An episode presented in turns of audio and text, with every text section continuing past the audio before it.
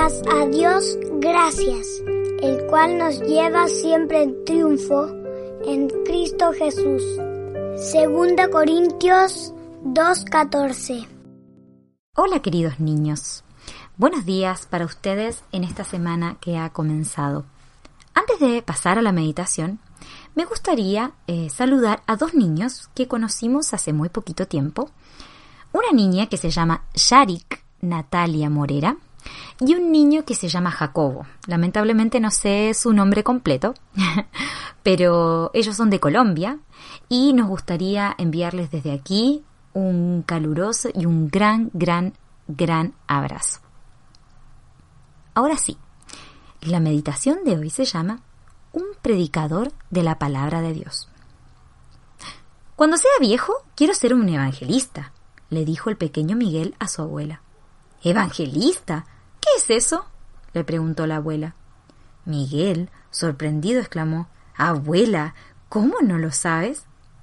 Evangelista es una persona que habla de la Biblia a otras personas. Me gusta mucho estar enfrente a un auditorio.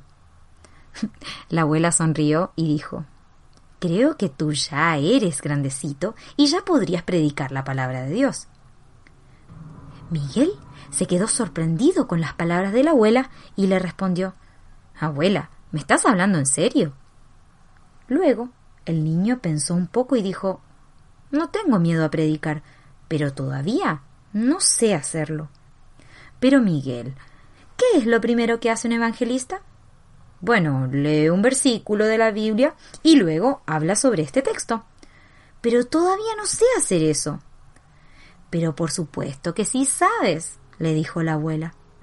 E inmediatamente tomó la Biblia y le mostró a Miguel un texto de la epístola a los Efesios, capítulo 4, versículo 32. Entonces Miguel leyó, Sed benignos unos con otros. ¿No es un versículo hermoso? ¿No te parece que podrías hacer tu predicación sobre él? le preguntó la abuela. Sí, abuela, pero este versículo no necesita ser explicado. Basta con que las personas sean benignas con todas las demás, y eso es todo. Por eso, Miguelito, ese es un versículo muy lindo para tu primera predicación. Me gustaría que tú predicaras toda esta semana sobre esto. ¿Una semana entera? Abuela, seguro que no estás hablando en serio. ¿Cómo sería posible? A ver, dime, Miguel, ¿tú no puedes ser benigno con todas las personas que tratas? Miguel miró a la abuela y se quedó pensando. ¿Y eso sería una predicación? dijo después mientras en su rostro se reflejaba la duda. Por cierto, mi niño, esa es la mejor predicación que puedes hacer. Un predicador tiene que poner en práctica todo lo que les anuncia a los demás. De otro modo, ¿quién querría oír lo que él dice? La predicación viva, es decir, la que habla con los hechos más que con palabras, es siempre la mejor. El único versículo del que te valdrás será, sed benignos unos con otros. Haz una buena predicación para que todos entiendan bien lo que eso significa. A la mañana siguiente se dijo a sí mismo, si, como hago siempre, me pusiera a hablar mucho en la clase, equivaldría a no ser benigno con mi profesor. Por eso, a partir de hoy, no lo voy a hacer más y así no habló nada de lo que no estuviera relacionado con la clase y no molestó con sus conversaciones. El profesor se quedó muy contento con él.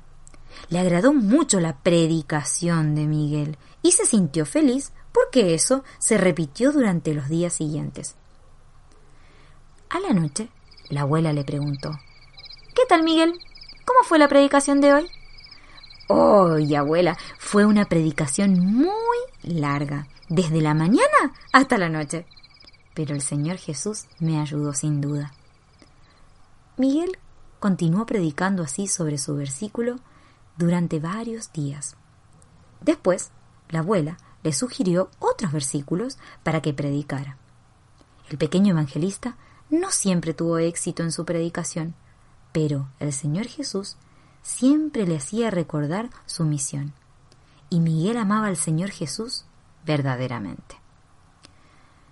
A ver ustedes, niños y niñas que aman al Señor Jesús. ¿No les gustaría también ser predicadores semejantes a Miguel? Inténtenlo entonces. No siempre va a ser fácil, ¿eh? pero el Señor Jesús los ayudará si se lo piden. Ah, y un consejo. La predicación viva solo funciona cuando está acompañada de qué creen ustedes? Asimismo, de la oración, de la conversación con Dios. Sed benignos unos con otros, misericordiosos, perdonándoos unos a otros, como Dios también os perdonó a vosotros en Cristo. Efesios 4:32.